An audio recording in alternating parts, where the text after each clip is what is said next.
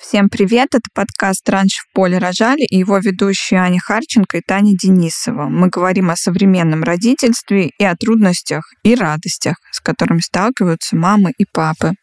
Добрый день, я Таня Денисова, я врач-педиатр, аллерголог и соруководитель клиники «Неплацебо». Я воспитываю двоих детей и люблю рассказывать о детском здоровье, потому что это помогает снизить родительскую тревогу. А я Аня Харченко, я психолог, КБТ-терапевт. До я исследую ментальное здоровье матерей. Я основала школу подготовки к родам «Волшебство внутри». У меня тоже есть дочка, и мне хочется, чтобы родители не только знали, где искать информацию, но и знали, как себя можно поддержать, и это делало бы их родительство спокойным. И сегодня мы хотим затронуть такую актуальную на сегодняшний день тему, как нам кажется, это интенсивное.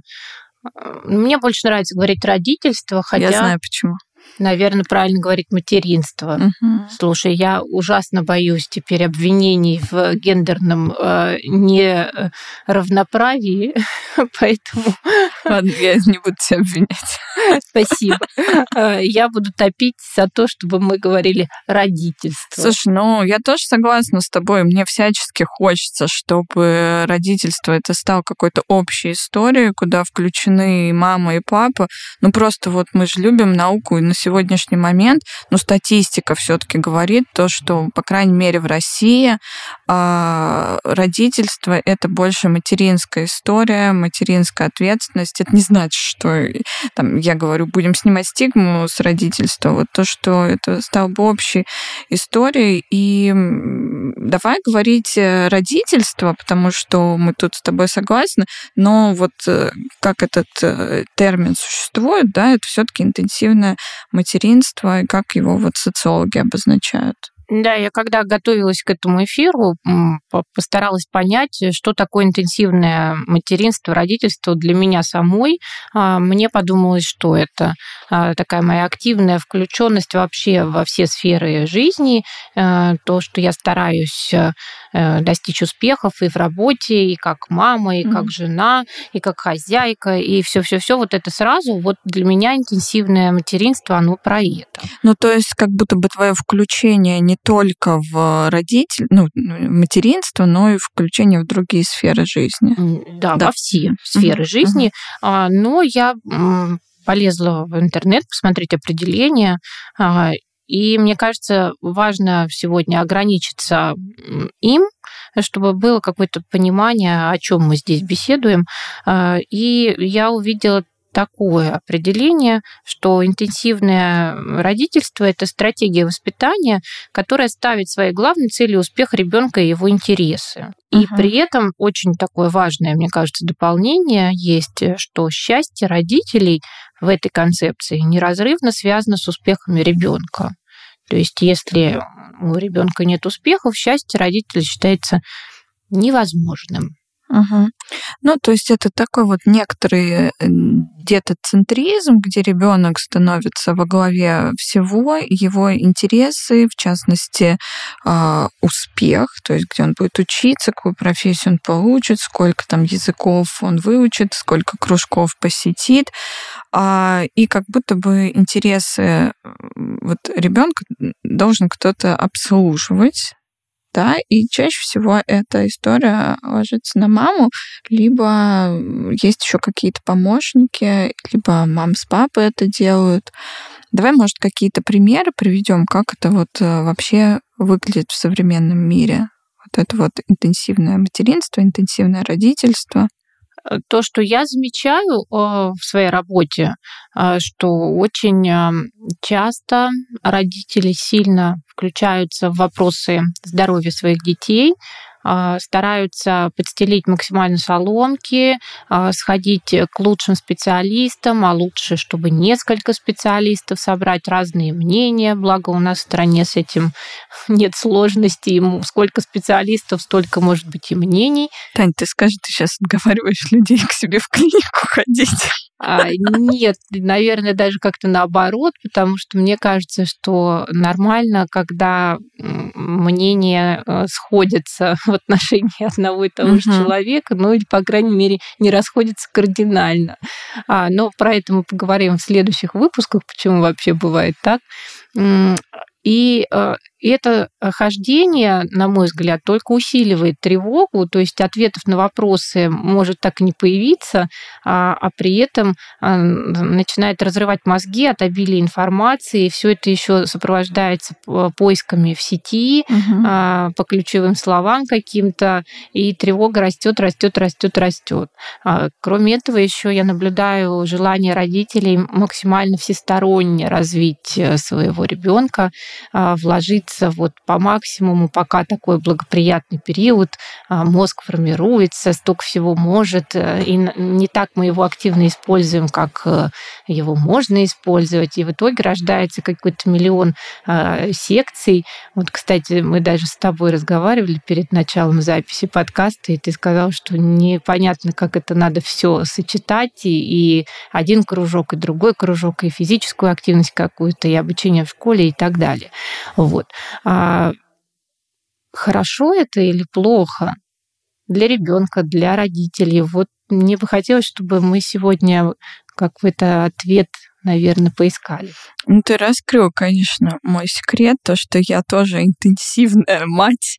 А, ну, давай подумаем вообще в целом, не просто ж так а, женщины и родители, в частности, движутся в эту сторону, хотят, э, чтобы ребенок посещал занятия, а, работал, учился, и бывает такое, что даже вопреки а, благополучию эмоциональному благополучию семейной системы в целом это происходит. Когда... Не только эмоциональному. Я знаю много примеров, когда это еще и, и материально, и физическое. И материальному, да, я это как раз хотела дополнить.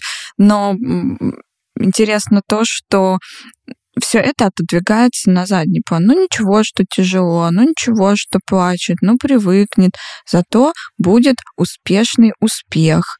И почему это возникло? Вот э, давай с тобой порассуждаем. Наверное, надо проговорить про базовые эмоциональные потребности. Они существуют и у взрослого человека, и у ребенка. Если, ну, когда мы знаем, что это за вещи, мы можем обращать на них внимание и как раз-таки эти весы удерживать в некотором балансе.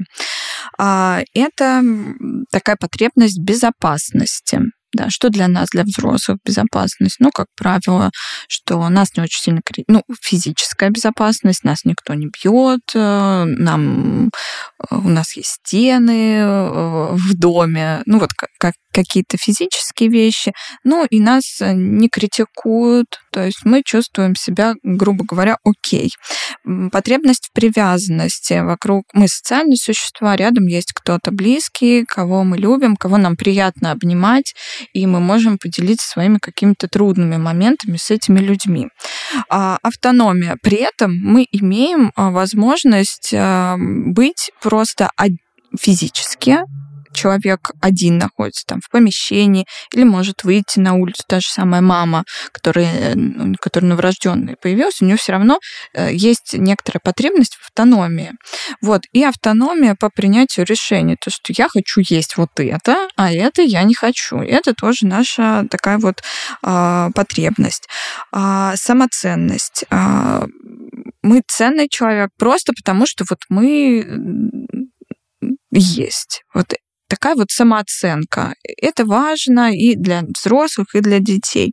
А, свободное выражение чувств и потребностей, когда мы можем сказать, я расстроился, мне грустно, или мне радостно, когда мы можем обмениваться э, спектром чувств и вообще умеем замечать, какие они есть. И реалистичные границы и самоконтроль, э, и когда мы, будучи взрослым человеком, можем сказать, я это не готов сейчас делать, я не готов к этому разговору. И когда ребенок может закрыть дверь и сказать, ну, я хочу побыть сейчас один. Да? И это, эти вещи, они актуальны и для нас, для взрослых людей, и для детей. И, наверное, когда мы пытаемся выдержать вот этот некоторый баланс, нам важно на это обращать внимание и, может быть, даже рассказывать детям о том, как это работает. Ну, просто можно спрашивать, вот ты идешь на нелюбимый свой что борьбу там или куда, а что ты сейчас чувствуешь? Вот как мы же говорим, что иногда приходится делать нелюбимые вещи. Ну, тоже надо как-то почувствовать, а не вот что такое нелюбимые вещи? Если ты все-таки делаешь некоторые действия и все время страдаешь, плачешь, не можешь спать, может быть, вот тут есть где-то проблема, с этим можно поразбираться. Может быть, а, это дело сложно делать, или там не очень безопасно, может быть, когда ребенка мы вводим в какое-то место, может быть, там не очень безопасно, он не знает, как об этом сказать. То есть эм, нам надо посмотреть, взвесить и, может быть, проговорить, да, прости, какие ты чувства испытываешь, вот что ты сейчас чувствуешь. А, и, возможно, тут уже будет проще договориться и проще держать баланс. Мне кажется, что основная история — это страх. Вот страх быть плохим родителем. Есть такой термин, как достаточно хорошая мать. Это такой психологический термин. Он обозначает то, что, в принципе, когда вы делаете ну, вот то, что вы можете, ну, э, вводите на пол кружка, потому что наполовину опаздываете, не делаете на этот кружок домашние задания, потому что не хватает времени, и это окей, вы достаточно хорошая мать, просто можно себя не терзать. И, в общем-то, в принципе, а, вот этот страх, он как будто бы обоснован. Он не просто появляется у людей потому что хочется быть таким вот перфекционистом и прочее, прочее, а потому что это все-таки социальные процессы, к которым наше общество на сегодняшний момент пришло. То есть, в принципе, ценится быть успешным, ценится э, иметь вот некоторые привилегии, там, в детстве выучить какие-то языки. И вроде бы как это облегчает жизнь ребенку. И вот этот вот э, фокус внимания на детоцентризм, он вообще имеет исторические основания. Э, до Руссо было, не было детства как отдельной такой категории. Оказывается, что женщина может не только рожать детей и вскармливать их, а еще может замечать, какие способности есть у ребенка ну, какие таланты, грубо говоря, есть, и вкладывать э, свои ресурсы в ребенка, то есть, по сути дела, обучать. Ну, сама женщина, особенно если она была привилегирована, она не обучала ребенка, она могла понять, какие у ребенка есть таланты, нанять педагогов специальных. Детей в то время отдавали на учебу. Мать была таким больше топ-менеджером по современным языком. Вот, и детство не выделялось в отдельную категорию до Руссо, то есть до этого считалось, что ребенок это вот некоторый, ну, не до, не до, то есть он не было специальной детской одежды, не было каких-то запретов, что ребенок может э, не должен видеть сцены сексуального характера или ругань. Даже была такая концепция, что ребенка надо физически воспитывать, ну то есть бить, если он ну, не слушается. А если этого не делать, то тогда ребенок станет плохим.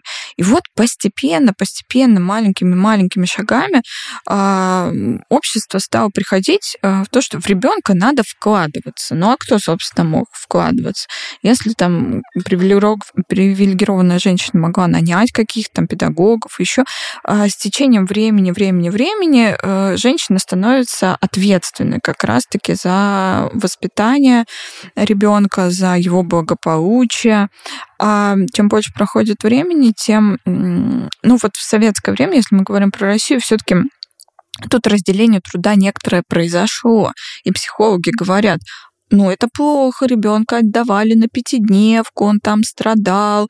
Ну, и вроде бы как интенсивное материнство здесь становилось меньше, потому что мы делили ответственность, женщина отдавала ребенка в детский сад, и вот смотрите, даже обратите внимание на то, как я говорю, женщина отдавала. Я не говорю, родители отдавали, отец отдавал, женщина отдавала. То есть это все равно в языке на уровне э, слов это какая-то вот женская ответственность. Не потому что, опять же, я так, мне так нравится, но вот, вот это факт какой-то. Отец в советское время это тот, который вообще на кухне мог э, тебе дать оплеуху, считается. Я читала да, такую э, статью, который, ну, как ты сказал, ты что, куришь? А, не куришь? Ну, молодец. Ну, типа, это батя воспитал. Да, ну, возвращаясь назад, в советское время как бы разделение произошло. И произошло-то оно по каким? По экономическим а, некоторым предпосылкам. То есть у этого родительства, оно не оторвано вообще от всех социальных процессов. Это глубоко привязана и к социальным процессам, и к экономическим, и к строю, который существует. Да? Вот мы перешли к капиталистическому строю. Вот у нас, а, пожалуйста, дети, это ваши. Вот э, строили коммунизм, ну давайте, ладно, разделим ответственность за детей, приводите их в садик.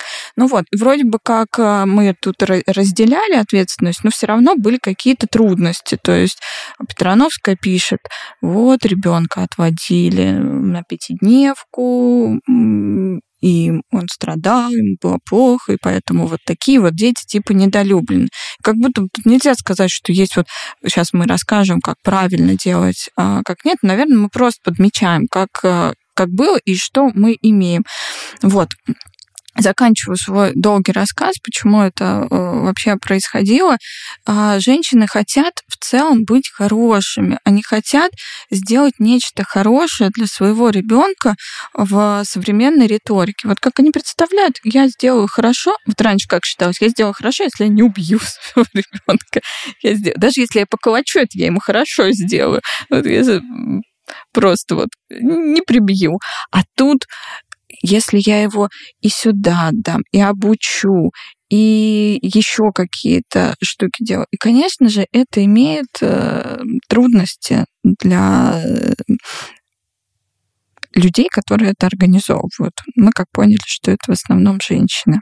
Ну, то есть так, май, маятник качнулся, получается, да? Те э, женщины, мужчины, которые были детьми, вот как ты говоришь, как Петрановская говорит, недолюбленными, становясь родителями и получая уже больше возможностей, ну, по социальным да, причинам, э, стараются дать больше своим детям, э, то есть э, восполнить то, что они сами недополучили. Мне кажется, это один из факторов, то есть это такой вот это личный фактор, ну, какой-то страх мы обозначили. А, а дальше потом сюда подключается некоторое давление со стороны разных социальных институтов, а, ну и социальных институтов, и бабушки на лавочке перед домом, который говорит, так, а шапочку-то не надел на ребенка, а шапочки-то нету. Или фильмы, да, которые мы смотрим. То есть эта риторика поддерживается на очень разных уровнях. И во дворе бабушкой, и в фильмах.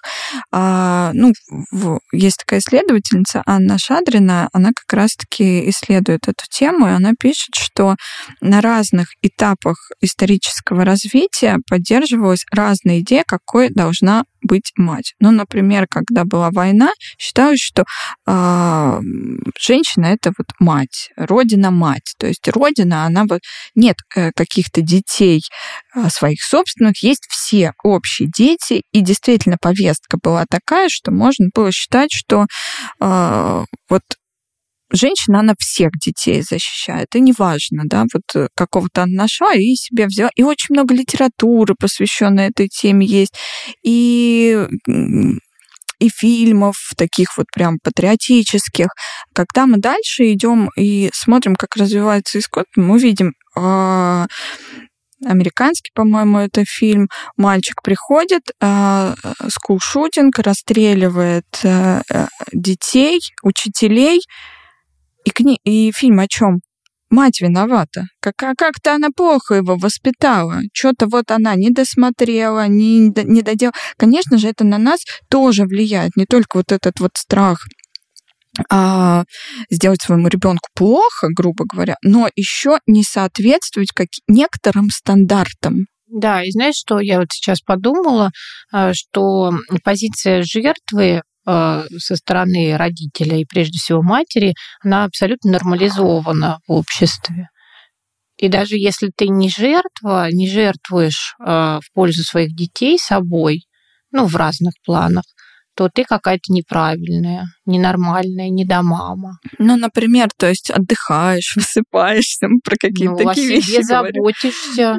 Ну да, да, ну то есть, когда мы говорим не жертвуешь, мне кажется, в первую очередь... Едешь в отпуск без детей. Слушай, я вообще даже думаю про какие-то обычные вещи, типа пьешь горячий чай, высыпаешься. В ванной лежишь. Да, типа а, моешь голову регулярно. Представляешь, да, насколько Отдыхаешь. Даже в наших головах таких, ну, мне кажется, довольно проработанных, это все равно есть. Ну, я просто еще работаю с родителями. Я же слышу, ну, вот э, есть, например, у нас классный курс э, по какому-нибудь восстановлению после родов. Мамы не могут на него ходить, потому что они говорят, ну, блин, я же все время с ребенком, ну, никто же с ребенком не будет еще сидеть. Я не могу уйти на два часа. Ну, то есть речь идет не о каких-то вот э, заоблачных штуках, типа, не знаю, какие заоблачные штуки могут быть.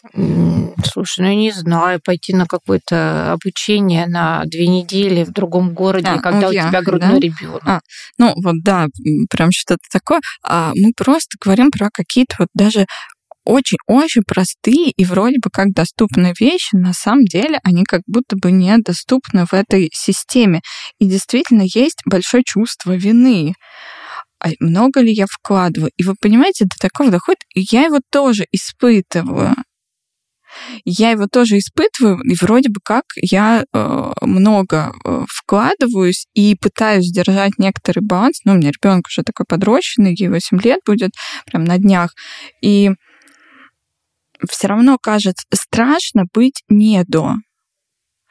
Не отвезли ли на занятия, не доделали какой-то урок, а может быть, надо продумать, чтобы питание было более разнообразным. То есть это действительно, а, я говоря об этом а, и зная эту тенденцию, я все равно переживаю за какие-то вещи. Это тоже на меня влияет. Ну, то есть это такой еще способ а, себя погладить по голове, сказать себе самой, что я хорошая. Это как? Ну как? Не получается просто.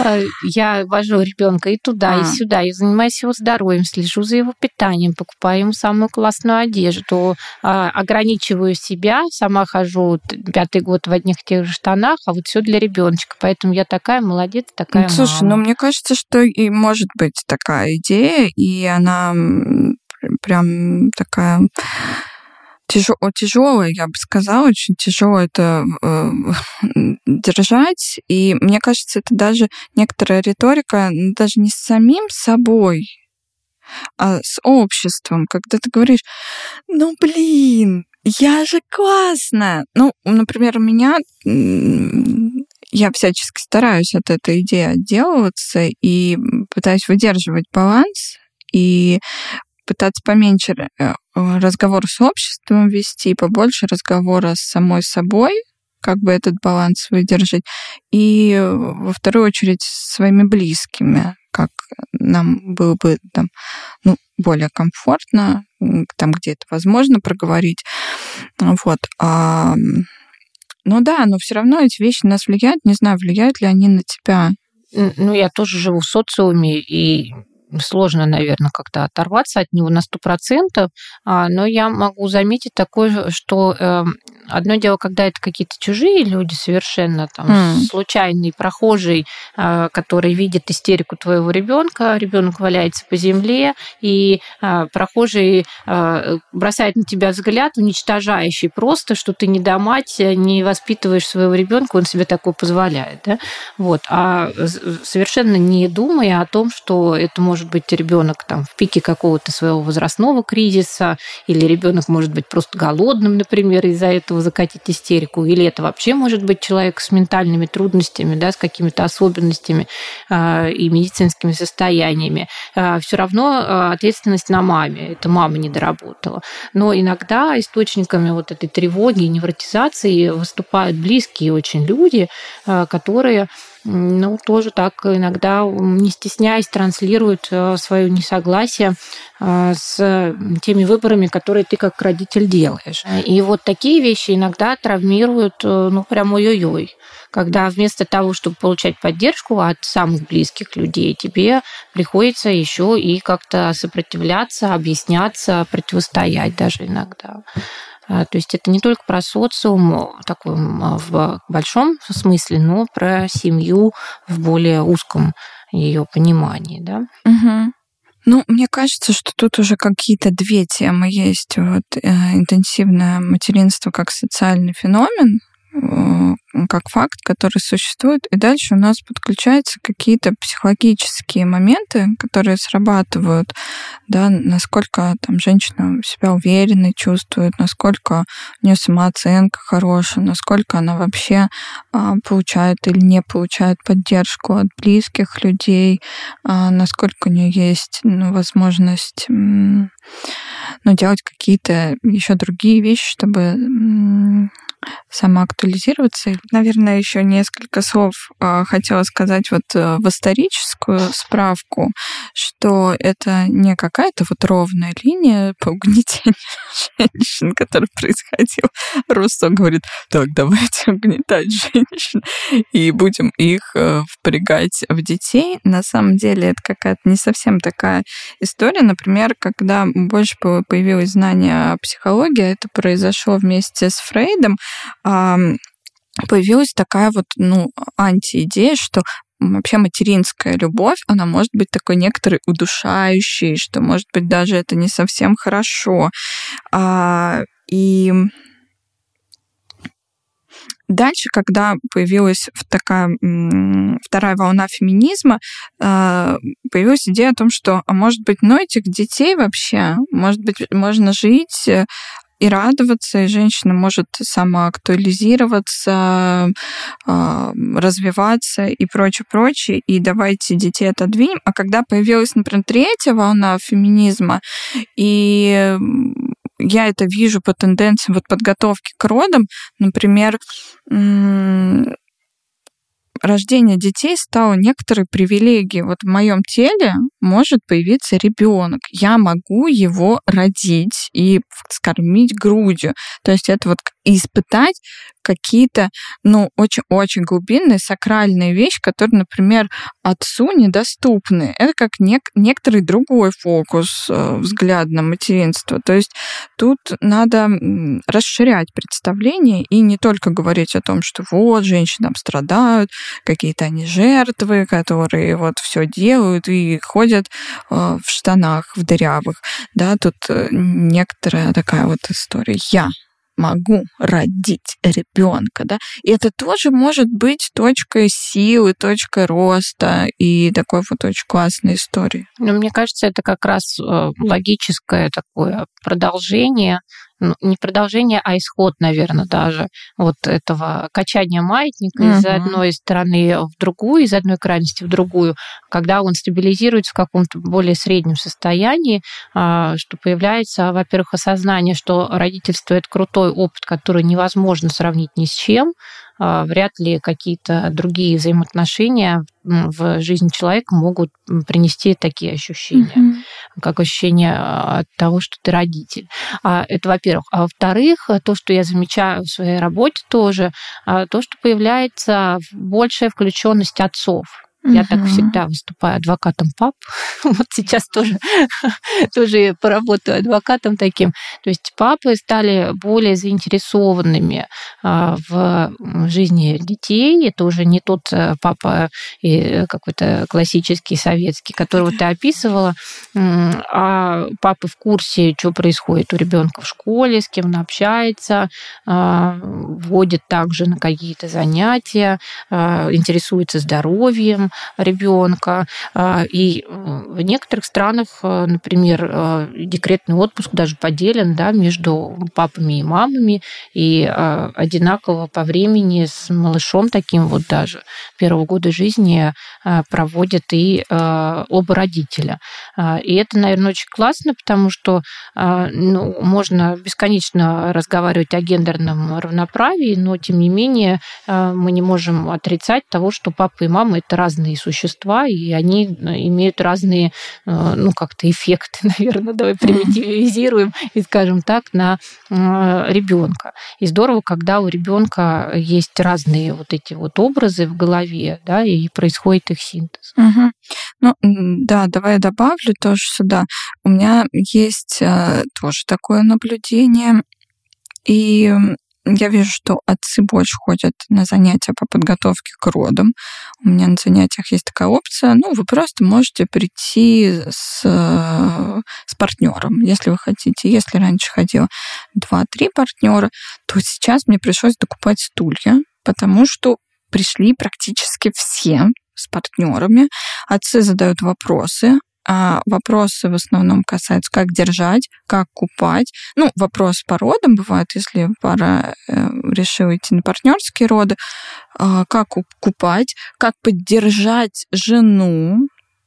Круто. Да. И мне хочется вот чуть-чуть отойти от нашего э, термина, о котором мы говорили, да, интенсивное материнство, и сказать, что отцовство тоже становится интенсивным. Вот, например, в каких-то локальных историях, не в общих социальных, да, каких-то процессах, и если мы там исследования какое-то будем смотреть, да, все-таки матерей больше, но вот э, какие-то локальные истории, например, мой опыт говорит о том, что, например, мой супруг, он очень включен в нашу дочь. Он он ее возит на занятия, он знает, куда сколько надо денег сдать. А Таня на меня сейчас смотрит с некоторой ненавистью, надо передать. Вот я просто слушаю, как ты отрабатываешь должок. Да, ну, надо сказать, что это какая-то исключительная история, не то, чтобы мы сели вот так вот и решили сказать, вот смотри, есть интенсивное родительство, давай мы будем и интенсивное вот отца подключим. Нет, у него э, был такой фокус э, зрения с самого начала. У него было такое желание быть со своим ребенком, э, другом, общаться, обсуждать какие-то темы. И у них, правда, есть какие-то вещи, которые они вот обсуждают между собой. Например, про э, мушкетеров, трех мушкетеров. Они слушают аудиосказки мушкетеров, но Понимаете, прикол еще в том, что ему самому интересно он не делает интенсивное э, отцовство для того, чтобы оно было. Он, правда, я вам скажу, не испытывает вину. Mm-hmm. На него не давит вот это общество. А, а я, как человек такой более м, социально внимательный, я эти э, такие красные флажки подмечаю, о, тут что-то вот я не доработала. У него такого нет, но у него есть свой э, личный интерес э, этим Знаешь, заниматься. Мне ага. кажется, что это не про него сейчас. Это про то, что у социума намного ниже планка требований к отцам. отцам.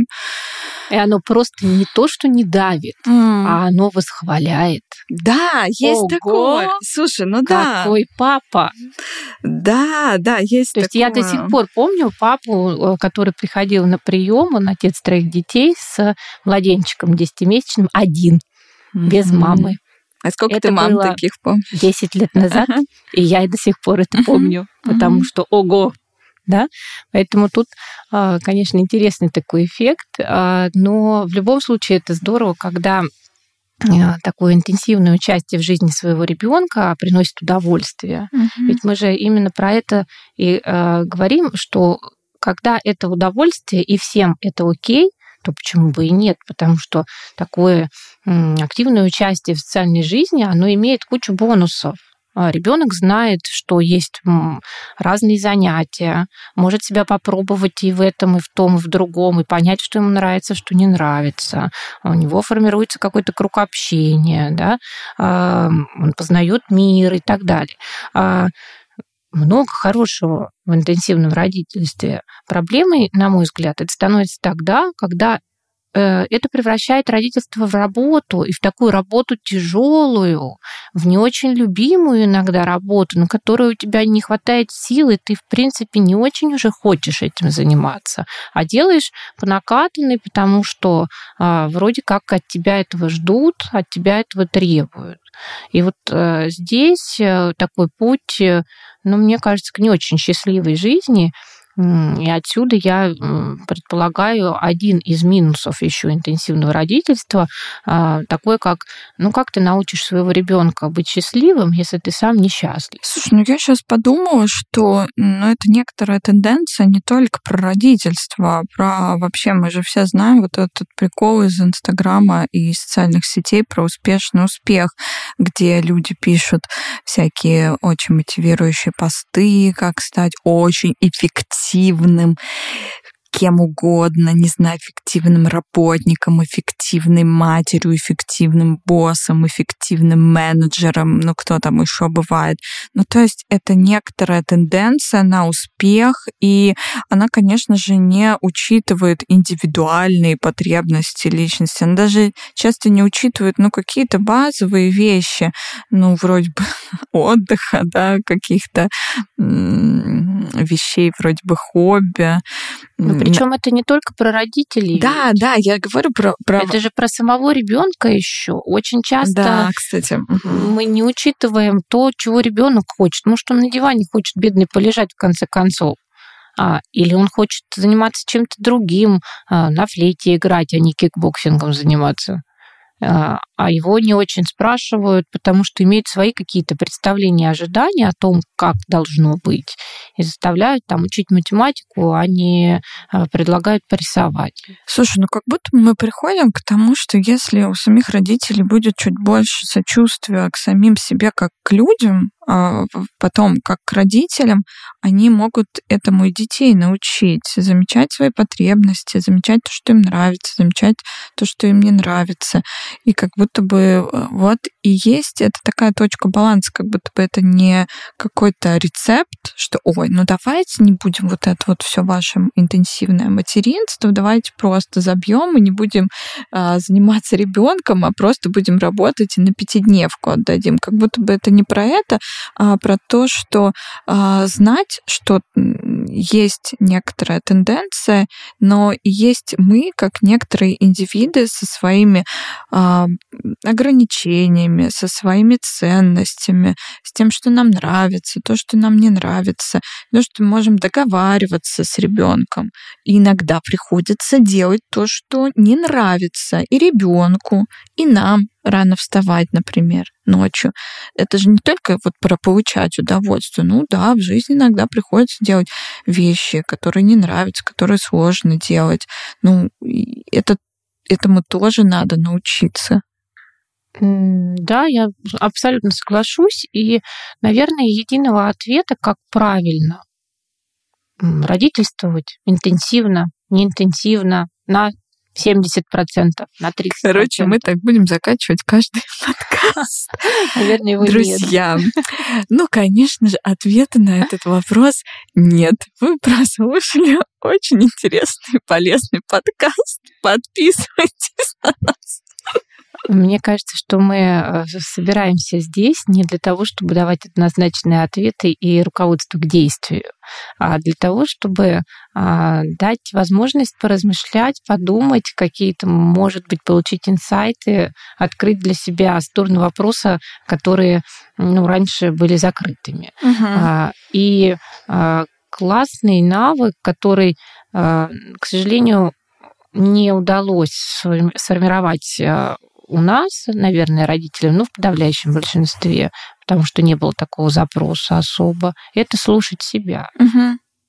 И когда ты слушаешь себя и договариваешься с собой, понимаешь, что будет лучше для тебя именно здесь и сейчас, а, тогда, наверное, счастье более достижимым становится.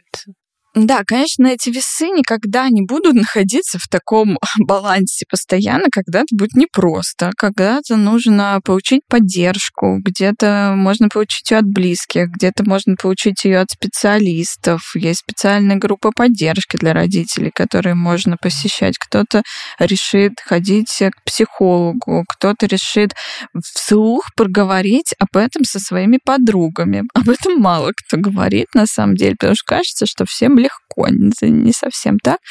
Вот, поэтому в попытке быть так, интенсивным держателем баланса тоже надо не перестараться и быть так достаточно внимательным и, и сочувствовать себе.